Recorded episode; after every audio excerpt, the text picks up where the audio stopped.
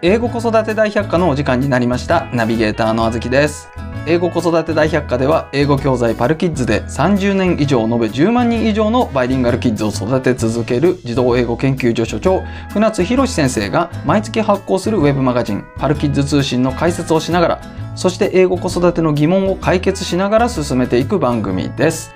バイリンガル育児をしているママさんパパさんはもちろんこれから英語教育を始めようと思っているけれど何からやればよいのかどうやったら子供をバイリンガルに育てられるのかお悩みの方にお聞きいただきたい番組となっております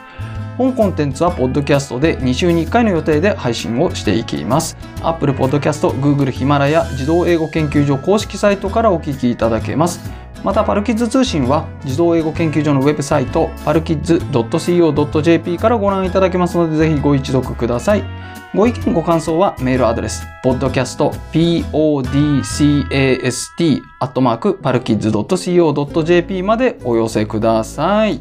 さて今回は5回目の配信ということなんですけれども、はい、はい、その前に皆さんに、えー、嬉しいご報告というか、ありがとうございますのご報な告ながなんでしょうかごねざい ます。えっとですね、えーまだ4回しか配信してないんですけれども、はい、はい。えっとですね、ポッドキャスト、アップルのポッドキャストのうんキッズファミリーカテゴリー、うんそして、えーエデュケーション・フォー・キッズカテゴリーで、えーなんとランキング1位をえいただきましーすて、ごいね。そうなんですよ。ありがたいね。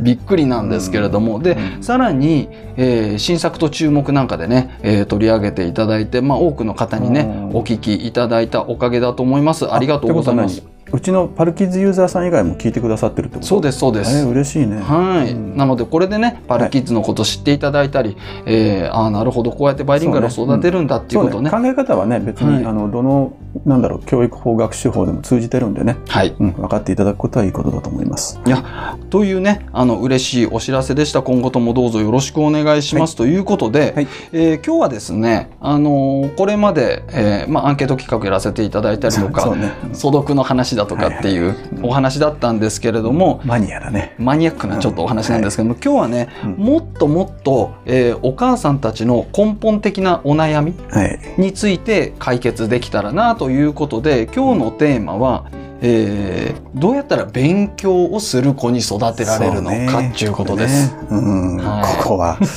これ何度もパルツーでも書いてるけれどもね、はいあのなかなか難しいんだよね。で何が難しいのかっていうと、はいあのーこの勉強をしない子するように仕向けるみたいなさ考え方ってあるじゃない。ありますあります。なんかさほらたの楽しませようとか興味持たせようとかさ、はいなんかそういうのなんか世の中にこう満ち満ちてるというか世の中それでいっぱいだよね。まずその、楽しくないから楽しませようとか、そう興味を持たせようっていうふうには考えますよね。うん、あと好きにさせようとかさそうですそうです。なんかこうすごいこうなんていうのこうこう子供を持ち上げて持ち上げてこのなんかおだて ておだててでこうなんかやっていただくみたいな方向のものが多い中で、はいただまあそれはうちとしては考え方としてなんか、まあ、つまらないってことはないけれどもその、はい本質じゃないと思うんですよね。本質。うん、ややっっぱりこの勉強できない子がいたら当然勉強できる子がいてじゃあその勉強できない子っていうのはなんでできないかのかって考えちゃうといろいろ出てくるわけよ。やれこのなんだろうな基本的なあの基礎ができてないとかから始まってさはいあとは何そのね生活の習慣がバラバラで夜寝るのが遅いとかあゲームばっかりしてるとかはいあとは食事が悪いとかさはいあとは最近歯の健康がなんかね悪い子もいっぱいいるみたいででそうなってくると勉強どころじゃないとかっていうことも、まあ、叫ばれたりしてるんだよね、はい健康面から見てもねだからそういうのはほらできない理由って挙げてったらさもうこれ要素がいくらでもありすぎてどどこから手つけていいかわからないよね。はいで逆にじゃあできる子を見ていくとなんでできるのかっていうとやっぱしこの経済的に恵まれてたりとかさうーんね、塾行ったりとかその余裕があるご家庭もいっぱいあるわけだし小さい頃から習い事いっぱいしてたりとかね、はいそしたらできるように育つのはまあ当然と言ったら当然だよね。そういう環境がありますかそうらだね。からそういうそのなんだろうなあの因子がいろいろあるんだけども、はいそういうファクターを全部取り除いていってはいだって何かって言ったらさ別に経済的に恵まれてないご家庭でもすごい勉強できるように育つ子がいるわけよいますいますじゃあなんでってことだよね、はいうん、でそうするとやっぱその勉強好きに育てる、まあ、勉強できる子にように育てるためには何らかのファクターが働いているとそれっはてい何なんだろう、で突き詰めて考えるのが、まあ、科学だと思うし僕そういうの考え方が好きなんだけども、はいこれやるとほらあのあずきさんがいつもこの難しすぎるっつって怒るんであそうですよ、なんかその学術的になると大変なので,、うんまあだからそのそもそも論でねあの原理をこう探求していくっていう考え方も一つあるんだけども、はい、もう一つはやっぱりそのじゃあ今できない子が勉強しない子が目の前にいてね勉強苦手な子が目の前にいてその子を勉強するように仕向けるにはじゃあどうしたらいいのかとはい、いうそのなんていうのかな処方箋みたいなものおなんかチップスみたいなことですかそうそうそうそうはいそういうのはいそういうのはってねやっぱ原理っていうのは大体こうこう削っていくと一つにたどり着くんだけども、はいそういうチップティップとか、はいなんかそういうなんかライフハック的なそういうのってさ、はいい増えちゃうよね。そうですそうで5す個とか10個とかさ。今すぐ使えるものそうそがうそう。うん欲しいですでそれを、えーっととりあえず5個にまとめたのが、えーっとこれがいつだっけな3年ぐらい前の2018年の1月です勉強ね、する子に育てる方法っていうので書いたのがあるので、ちょっとそ今回はそこからやっていこうかなというふうに思っておりますと。はい5個でいいんですねとりあえずねあのこれだけできれば、はいえーこの5個ができれば、はい相当このなんだろうな本質に迫って勉強すできるようになると思うよ。それはちょっと嬉しいんじゃないですか、まあね、多分ほとんどのお母さんう、が、うんちの子をどうやって勉強させようかって悩んでらっしゃるとそ思ういだまよすよね。うん、そうだよね。うんほっとくとねしないんだよ。人間って楽な方に楽な方に行くからほっとくとしないんだけど、はいもう一つあって、まあ、これ本質の話ちょこっとだけ触れておくとねはいはいほっとくとしないんだけども、はい関心持って好きになるとするのよ。あまあそうでほすから男の子ななんかさ、なんか外出てって石ころ集めてきたりとか、はいはいはいなんか穴掘ってたりすん だよ。あと髪丸めてたりすんだよね。あれを見てるとさ、しかもぼーっとして夢中でやってんのよ。はいで、これは科学してんだろうなと思いながら見てんだけども、あの、そういうこのぎゅーっと集中してる時間、はいあとはミニカーで遊んでたりとか、あの別に積み木で遊んでたりしてもいいんだけど、その時にもう何かわかんないけども、神がかって夢中になってる時があるんだよね。ありますでこういう時ってすごい学習してんだろうね。そうですね、うんだかならんかそうそうはいその関心を持つっていうのは分かるんですけども、うんそれと好きっていうのはまたやっぱ違う違うねくるんですか、そうそう。あーあのーこれ今回の話のまあ1番目の方に入ってっちゃうんだけども、はいそのなんだろうな好きであるっていうことはもちろんなんだろうなそこに関心持つわけだからはいだから電車好きだったら俺はなんとか博士とかなっちゃうよねなりますうなちりますのチビがだってもう1歳ぐらいの時からあのかなんとか系っていうもんね山手線とかっていうのはもう卒業しちゃっててななはいいい南系とかさ そうするとこちらはわからないわけよで新型だねとかって言われてもあそうなのねっていうぐらいなんだけども、はいそのそういうふうに子どもたちっていうのはサブカテゴリーをどんどんどんどん深く理解していくんだよね大大人から見るとそう大人から見ると電車 JR、はい、山手線ぐらいなんだけども、はいはいそうじゃなくてその南系とかねそおの形式があるらしいのよはいでそういったところもあのどんどんどんどん分かっていくみたいなんだよね、はいうん、でその辺の知識っていうのはほっといても深まっていっちゃうのよはいでこれがあのなんとか博士ってやつではい昆虫博士とかいろいろいるでしょ石ころ博士もいたりしていさますいますはうん、あのなんかほじくり出して遊んでる人たちもあれもひょっとして考古学者になるかもしれないしねいだからそうするとなんとか博士になるってのはやっぱし興味を持って好きであるってことが前提なんだよねはいでも、うんじゃあどうやって興味持たせてどうやって好きにさせるかってことじゃないそうですよそこなんだよね、はいでそこがあの今回の一番目の話になるのかな、はいあ一つ目の tips ですねそうそう、はいに入ってくことになると思うんだけども、はい、このねまずね価値の共有っていうのがあるんだよね価値の共有そうなんかこれねなんかすごいですねそうだね上からダサーっといった感じだけ どもあのどういうことかっていうとね、はい知らないのよ彼らは、はいうん子供ですからそうそうそう、はいあの例えばなんで勉強するのって言われてその答えられないじゃない親もなんかうまいこと答える方法いっぱいいっぱいあるみたいだあーけどなんかこう仕事だからとかそうそううんはい、だけどさ考えてみたら、はいその勉強しないとその好きな仕事に就けない可能性が高いんだよね。そうですね。そううん例えばやりたいなと思った仕事に就けないこともあるよねはい。じゃあ何になりたいのかっていうとさまあ YouTuber だったらまあだけど YouTuber もさ別に東大出てから YouTuber になったっていいわ けだしだだよねいや、それそうだでかすらね。そんぐらいのことはとりあえずたしなみとしてクリアしておいた上ではい。じゃあ YouTube で稼ぐかみたいなはい。全然いいと思うんだよねええ、でだからそのある程度以上のことを学問を収めちゃった上でっていうのはとても重要だと思うんだけどもなぜそれが重要なのかっていうとやっぱしね知ることだと思うんだよ、ええ。ほう。うん、要するに価値の共有何を価値じゃあ価値っていうのかっていうと、はい世。の中のいろんなことはい。を知ることちょっとでも分かりにくいこれ価値の共有っていうのは、うんこれは誰と誰が共有するんですか親と子親と子がそう世の中のいろんなことを共有するってことですかそうそういろんな価値があるでしょはい。うだから例えばさえっとねえ一番分かりやすいのは職業だよね、うん、職業っても、まあ、あれも価値だから、はいそうするとそのそれをどういうふうに共有するのか例えばみあのリスナーの皆さんなんか考えてみるとそうだけどもさ一体いくつ職業を挙げられるかってことなのよ。ああ意外と上がらないんですよね。そうだから、まあ子供なんかからすると、まあ、身近な職業って言ったらバスの運転手とか電車の運転手とかあと何レレストランのコックさんとかそうですね。お父さんの職業。サラリーマンってことあ最近サラリーマンっていうのが何なりたい職業でランキング上がってきてると かまあもうなんか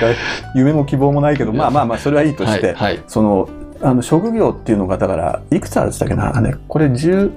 67年前にほらオックスフォードのマーティンスクールからあ20年後に亡くなる職業はっい。てあったじゃん。はい。はいで。あれが確かあの時で2 720ぐらいあったのかなはい。でそれのうちの半分がなくなっちゃうっていうコンピューターに置き換えられるみたいな話をしてたんだけども720ある職業のうちいくつ言えるってことなのよ720かどうかちょっと正確に覚えてたけど700いくつだったと思うんだけども、多分ね50言えないと思うんだよね、ああ言えないでしょうね。うんうん。でこれが大変なのよだからここで知らないわけよ価値を世の中に様々ある職業っていうその価値を知らないからはい。だからどういうになりたいか分かんないから。で、めんどくさくなさそうなのが YouTuber みたいなことになって、みんななってるのがサラリーマンなんじゃサラリーマンみたいなことになって。ん。でだけど、なんか金持ちになりたければスポーツ選手になったりするかもしれないし、はい。あと NHK のドラマ見てパティシエになりたいとかっていう子もいたりするわけよね。はい。だから、そういうふらふらしたもんじゃなくて、こうなりたいっていうね。はい。例えば技師でもいいし、将棋打つ人でも構わないし、宇宙飛行士でもいいし、はい。別に何でもいいんでお医者さんでもいいしお医者さんでもできるだけこの細かいその職業あの、ままあ、専門まで分か分かれてた方がいいよねはい。っていうようなその世の中700何本ある仕事のうちに、こんなことがあるんだよっていうのが親と子の間で共有されてなくちゃいけないのよ。ああ。でそうするとさひょっとするとこれやりたいなとかって出てくるかもしれないじゃん。はい。でそうするとあらゆることが勉強につながってくんだよね。うん。でこれって3歳ぐらいからできるよね話したら。できますね。うんうん。だから、その、なんだろう、将来さ、必ず子供は就職するわけだから、はい。何らかの職業を得るわけだよ。大学出たらさ。で、それからおそらく40年ぐらいさ、その職業を続けるわけだよ。はい。 40年だよ。うん。でさ、40年ずっとやり続ける職業を決めるのにさ、なんか大学の4年あたりから、何、3年の後半ぐらいからさ、あの、エントリーシート書いてみたいな、そんな作業で終わしちゃっていいのかってことだよね。はい。もっとちゃんとプランしないっていうことよ。子子供と一緒にさその価値を共有してさいろんなことを考えるわけよあなたの人生こうだったらいいわねみたいなことをはい。でこれをするっていうことがとても大切だと思う、うん。で世の中にいっぱいないろんなことがあるじゃない、まあ、職業もそうだしあとさ遊びもそうだよねうん。例えばさスキーとか釣りとか、まあ、これ僕が好きだから言ってんだけども、はいスキーに釣りにバーベキューとかっていうともうこれもう本当うちの社内イベントみたいになっちゃうけども、はい。あとはほらあの美術館巡ったりとかはい、はい。うん、でうちのはなんだっけなあの来風神雷神図が好きでさ尾形光琳とか俵田宗達とかなな見分けんだよね さ堺法一だとかさ2歳ぐらいの時からそんなのやってんだけどもそういうこととかあと動物園巡っていろんなことを教えていくあと道端道路標識ねはい。もう車の運転してて止まれとか言われるからねびっくりするけどねああ、標識読んでるんうですちね。のうちのチビにね、うん、それとかあと料理の名前とか、はい。いろんなものを教えていくのよ世の中にはいろんなものがあるんだよいろんな職業があるんだよっていうことねはい。でそれを知るということがこのいろんなことを知るい入り口になるわけだよ。ああ、うんこれってお親としてはどうすればいいんですかこれなんかすごくうん昔えー聞いたさかなクンの話になんか通ずるものがあるんですけれども、うんあのさかなクンってすごく魚が好きなんですけれども、あれっていうのも、うんまあ、魚が好きだったらしいんですけれども、うんそれに親がとことん付き合ってあげて毎食魚を出してあそげたりれとねか、それねはい大切よ、一郎みたいなそれ大切はいあのねこれはまたちょっと別の回でパルツーのね別の回でもやってたんだけども、はいそのとことん付き合うってことね、ううんん、あの適当にこの流さないことよはい子供が何か言ってきた時にはいで間違えたこと言っても直すんじゃなくて真意を尋ねるはいだから1歳児であろうが2歳児であろうが一人前の大人もしくは目上 はいそう老人ぐらいが喋ってんだなぐらいに思って大いなる敬意を表しながらこの話をしていくといいんじゃないかっていうのが僕はパルツで他のところであったそようねですね子供に敬意をそうそう最大限のはい敬,、敬意を表して話すと。でだからそういうその話し方をしながらその価値を伝えていく世の中こんなことあるねこんなことあるねで子供の何気ない一言からさ、はい今最近便利でググれるじゃんか、そうですねうん、うでんそうするといろんなことが出てくるのよはいだからそうやって親子ともにさ何がいいだろうねって考えるのよ、親が一方的に押し付けるんじゃなくてだからということでこれ価値の共有ということでシェアああということはだいな、ありがとうございます。うんじゃあ次二つ目ですね、はいはい時間の使い方の把握ってことなんですけれども。はい。そうね、これね、うんこれはね、えっと、まだちっちゃいうちはいいんだけど、はい。これ、だんだん大きくなってくるとね、子供がね、何してんのか把握できてないんだよ。ほそう。だから、1日って24時間しかないわけじゃん。う。はい。で、この時間の使い方をね、親がね、この把握してないんだよね。ほうほうほう。で今の子供たちのことを、現状を知らないのよ。はい。だからここで時間の使い方の把握っていうのはこれは、まあ、英語で言ったら NO だねさっきのシェアだったら今度は NO、はい知りましょうということ親が一方的に、はい。えー何を知るのかって言ったら、あのー例えばさちっちゃい頃だと家で遊んでるじゃない、はい。まあ、24時間家にいるわけだよねはい。で抱っこだってこうってきてさそれでお腹すいたちょっと喉乾いたって言ってくるんだけどもそういった時はいいんだけどそれ以外の時に何してんのか見とくのよ何して遊んでんだろうって観察しとくのよはい。何それしてんだろうっていうちょっとずつできるようになってるのをずっと見ていくわけよはい。でそうすると意外と子供ってあの日々成長してるのが分かるんだよねおー例え。ばそのボールなんかこう持つじゃないはい。ボール持つっていうのはさあれはもう幼児でもできるんだけども11ヶ月とか1歳ぐらいにならないとねボール離すってことできないんだようんボール離すってすごい難しいのよそうなんですね。ここに置いてごらんなさいって言ってもなかなか置けないのよ取るのはできるんだけどねえー。だからそういう発達段階をよーく見とくのよ。はい。まあねこれ共働きでさあの、ね、保育所に入っちゃったって言ってたりするとなかなかそういうことできないけれども、うん家に帰ってきてもさ大変でしょご飯の準備したりとか、だからその辺は言っちゃあれだけどね手抜いていいと 思う。もうほんとねご飯ももう外外食というか中食でいいんじゃないの、うーん。でそこぐらい手抜いててもいいからやっぱ子供といる時間を大切にして子供が何かしてる時にこう子供を眺めているとはい。ということをやっといた方がいいよね。これ、見とくだけでいいんですよね。そう見干渉しちゃダメなんですそようね。干渉しなくていい、うんなんだろうねってでこれがさ幼稚園に入るとその幼稚園の中でどどうしてるか分かんないじゃんだかはい。らそれはね話聞くのよ、うーんうん今日何があったってはい。で何があったって言ってもね何もないっていうのよそうですね。だから、うん。今日はどんなお歌歌ったのって聞くのよ、おー。うん、どんなお歌だったって聞くとあのカエルの歌がとか言い出すん だよ具体的に質問するっていうねだから親はすごい優れたインタビュアーじゃないといけないんでなるほど。イエス、ノーで答えさせないってことですね。そうでなんかこう抽象的な質問だと「今日何したの?」とか言われるといろいろしてるから分かんないって言っておしまいになっちゃうんだよああ、抽象的な質問難しいですね。そうだから今日お絵かきしたの しない粘土で遊んだの遊んだおーじゃあ粘土で何作ったのってこう聞いていくんだよねはい。でこうやってその子供たちが今何をしてはい。どんなことができるのかっていうのを知るということうんこれがねとっても大切だと思うであの幼稚園でもまあ知れなくなっちゃうわけだよねずっと離れてるわけだからそうですね。だんだんとこう、見れ、見、見ることができない時間帯が多くなってますよね。そうそうその後小学校行って中学校なんか行くとさうんもう完全に手離れてお手上げになっちゃうよね、だからそこをなるべく尋ねをは離さずにその子供が今どう何を考えているのかっていうのをこの知ろうとするはい。その姿勢のだよね。はいこの姿勢がとても大切だと思うんう。うん。ああ、ありがとうございます。そして次3つ目ですね、うん。約束履行の習慣作りっていうことですけれども、うん。これね、はいあのーまあ、あのーここのさ、価値観、価値の共有っていうシェアとさ、はいノーっていう段階があるでしょはい、だから、えー子供と、まあ、価値を共有していろんなことあるねこんなことやりたいねっていう考え考えをシェアして、はい実際に子供が今どんな状況なのかを知るわけよはい。でその知った後に今度はじゃあどうしようかっていうことだよね。おお、なるほど。うん、例えばその宇宙飛行士になりたいわって言ったらはい、で宇宙飛行士になるためにどうしたらいいのかって言ってまあとりあえず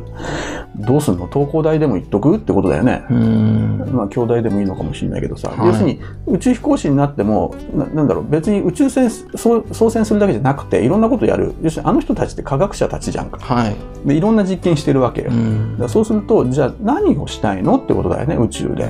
でそれの専門のことをやるとなったらやっぱし、まあ、日本ではねそういった大学になってきちゃうし限限られてくるよねうん、で博士取らなくちゃいけないしじゃあ、えーまあ、とりあえず博士取る東大で博士取るど別にどこでもいいんだよでその、えーじゃじゃあ東大行くためにじゃあどこの高校行くかでどじゃあ地元でこのレベルの高校な偏差値じゃあ75とかだ6とかだねとじゃあ中学校でどのぐらい勉強しなきゃいけないのとかねというの分かってくるよねはい、でそうするとじゃあ小学校の今のうちにこれやっとかなくちゃいけないっていうのが決まってくるじゃんかうーん、だんだんそのゴールに向けてこの今やんなきゃいけないことが見えてくるわけよはい、でそしたらそれを子供と約束するんだよ。よしじゃあ分かったとりあえずこのなんだそのためにね君とやりたい君のやりたいことのために1日じゃあ30分これやろうと決決めるわけ。けだよね。で決めて約束するのよ。でそれはだから価値の共有ができていて子供の能力を知っていないとできないんだよ。あ、そしてトゥードゥリストをここで作って、そうそうそう。それをやることを約束するそとういいううここととですね。そういうことはい、でやることを約束したらそしたらやり始めればいいんだけども、はい、はい、子供って絶対やめ途中でやめんのよ三日坊主になる。腹立ちます。腹立つっていうかもうしょうがないだって自分だってそうじゃない青木さん違うのいや、いや僕、僕はいいですよ。うんこれあのね人間の差がなのよあの本当ね言い訳するの得意だからね我々、はい、はい。もうみんな得意だと思そうですね。しんそのしないこのための理由っていくらでも出てきますうよ。そうまあ本当ねだからする理由が一つああったらやればいいのにしない理由を100もあげるんだよねもう意味わかんないけど、まあそれはいいとして、あの約束するでしょで、はい子供と約束したらね基本的に子供って約束したら約束守るのよはい、まあ、ただねあのサボりたい気持ちはあるのよあり ます。それでうん親の心の隙間をついてくるのよここだったらいいんじゃないもうちょろっとやるわけよあそうやってこのそう隙を探すわけですあのね。人たち分かってるからへーでそうするとねそこでこうやってガミガミって怒っちゃダメなんだよあんたやってないでしょとかって言ったらさ言っちゃいます。言っちゃうでしょんで言っちゃったら例えばさあの3日目にね夜の8時そろそろ寝なきゃっていう時間にはいこの、まあ約束したことをやってなかったらあんたやってないでしょって怒ったらさはいうん分かったやるよってなってさこれいやいややってることになっちゃうんだよ、は約束したことをさ積極的に履行してるわけじゃないんだよねい。そうですね言。われていやいやもう義務的にやってるってことなんだよはいでそうすると次の日も同じことになるのよまたやってないあんた約束したでしょって分かったよやるよってなるねあそれでこんだんだんこんな10日も続くとさ親が根負けすん のよそうでも何も言わなくなっちゃっておしまいってことになる、これつまらないよねーうんだからこの時にそのなんだろうなこのガミガミって言わずに「あーあんた約束したよね」って言うと「忘れてない?」とかって言うと子供は「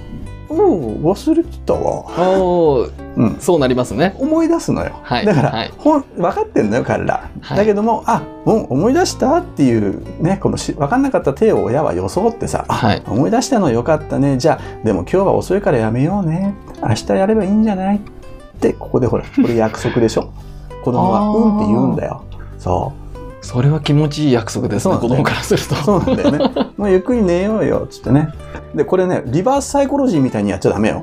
ほうリバースサイコロジーって何ですこか。れねよリバーはスサイコロジーってもうあんたもうき今日はやってないんだからやんなくていいからっつったら「やろう!」ってなるのよい。あ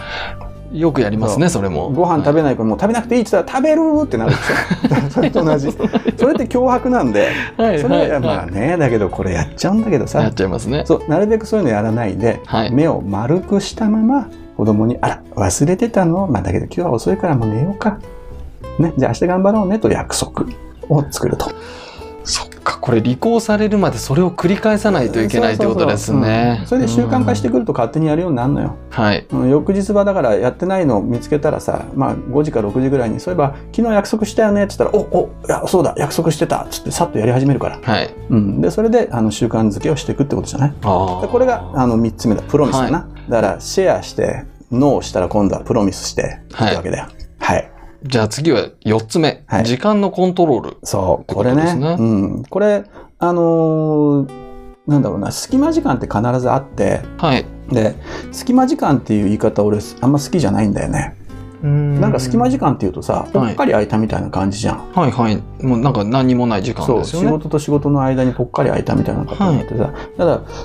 まあ僕はこの考え方嫌いで、うん基本的に僕は隙間時間を作るためにいろいろ頑張るのよ。隙間時間を作るためにいろいろ頑張るそはあだから、はまあぼんやりしたい、あの例えば今週の日曜日一日ぼんやりしたいなとか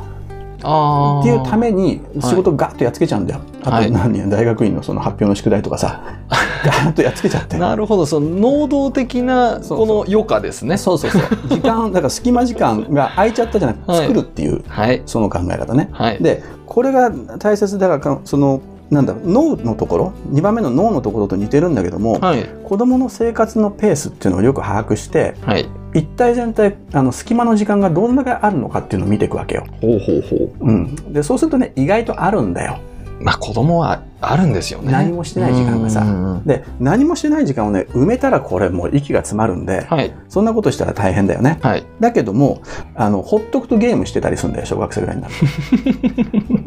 ねえいやもう宿題終わってまあ宿題終わっていやそれしますよしそうだまかすしまらいいねだけどもその隙間時間すら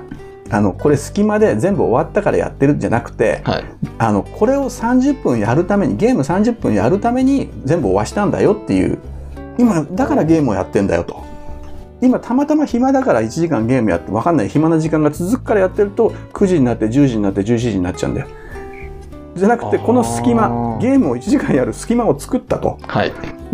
あのそのようにして余暇を作り作り出していくと、なるほどうん、そそれであればゲームやっていいんですねそうこれ時間のコントロールだね。だからこれはあのさっきのなんだシェアとノーとプロミスの後にコントロールっていうのを入れておくといいかもしれないんだけども時間のコントロールちなみにこれうちはね、はいあの小学校の時にまあ上のチビたちがねはいゲームやってんだよ、あのちょうどあれだよねなんだっけポポケモン DS とかですそかうそうそう、はいはでいもうキリがないから、ももうソフト取り上げたねほん本体は残しといたう意味ないじゃないですかいやだか らそそこがこの重要なのよ本体は持ってないだから DS 持ってないかわいそうな子じゃないんだよ持ってんのよでもソフトがないっていうね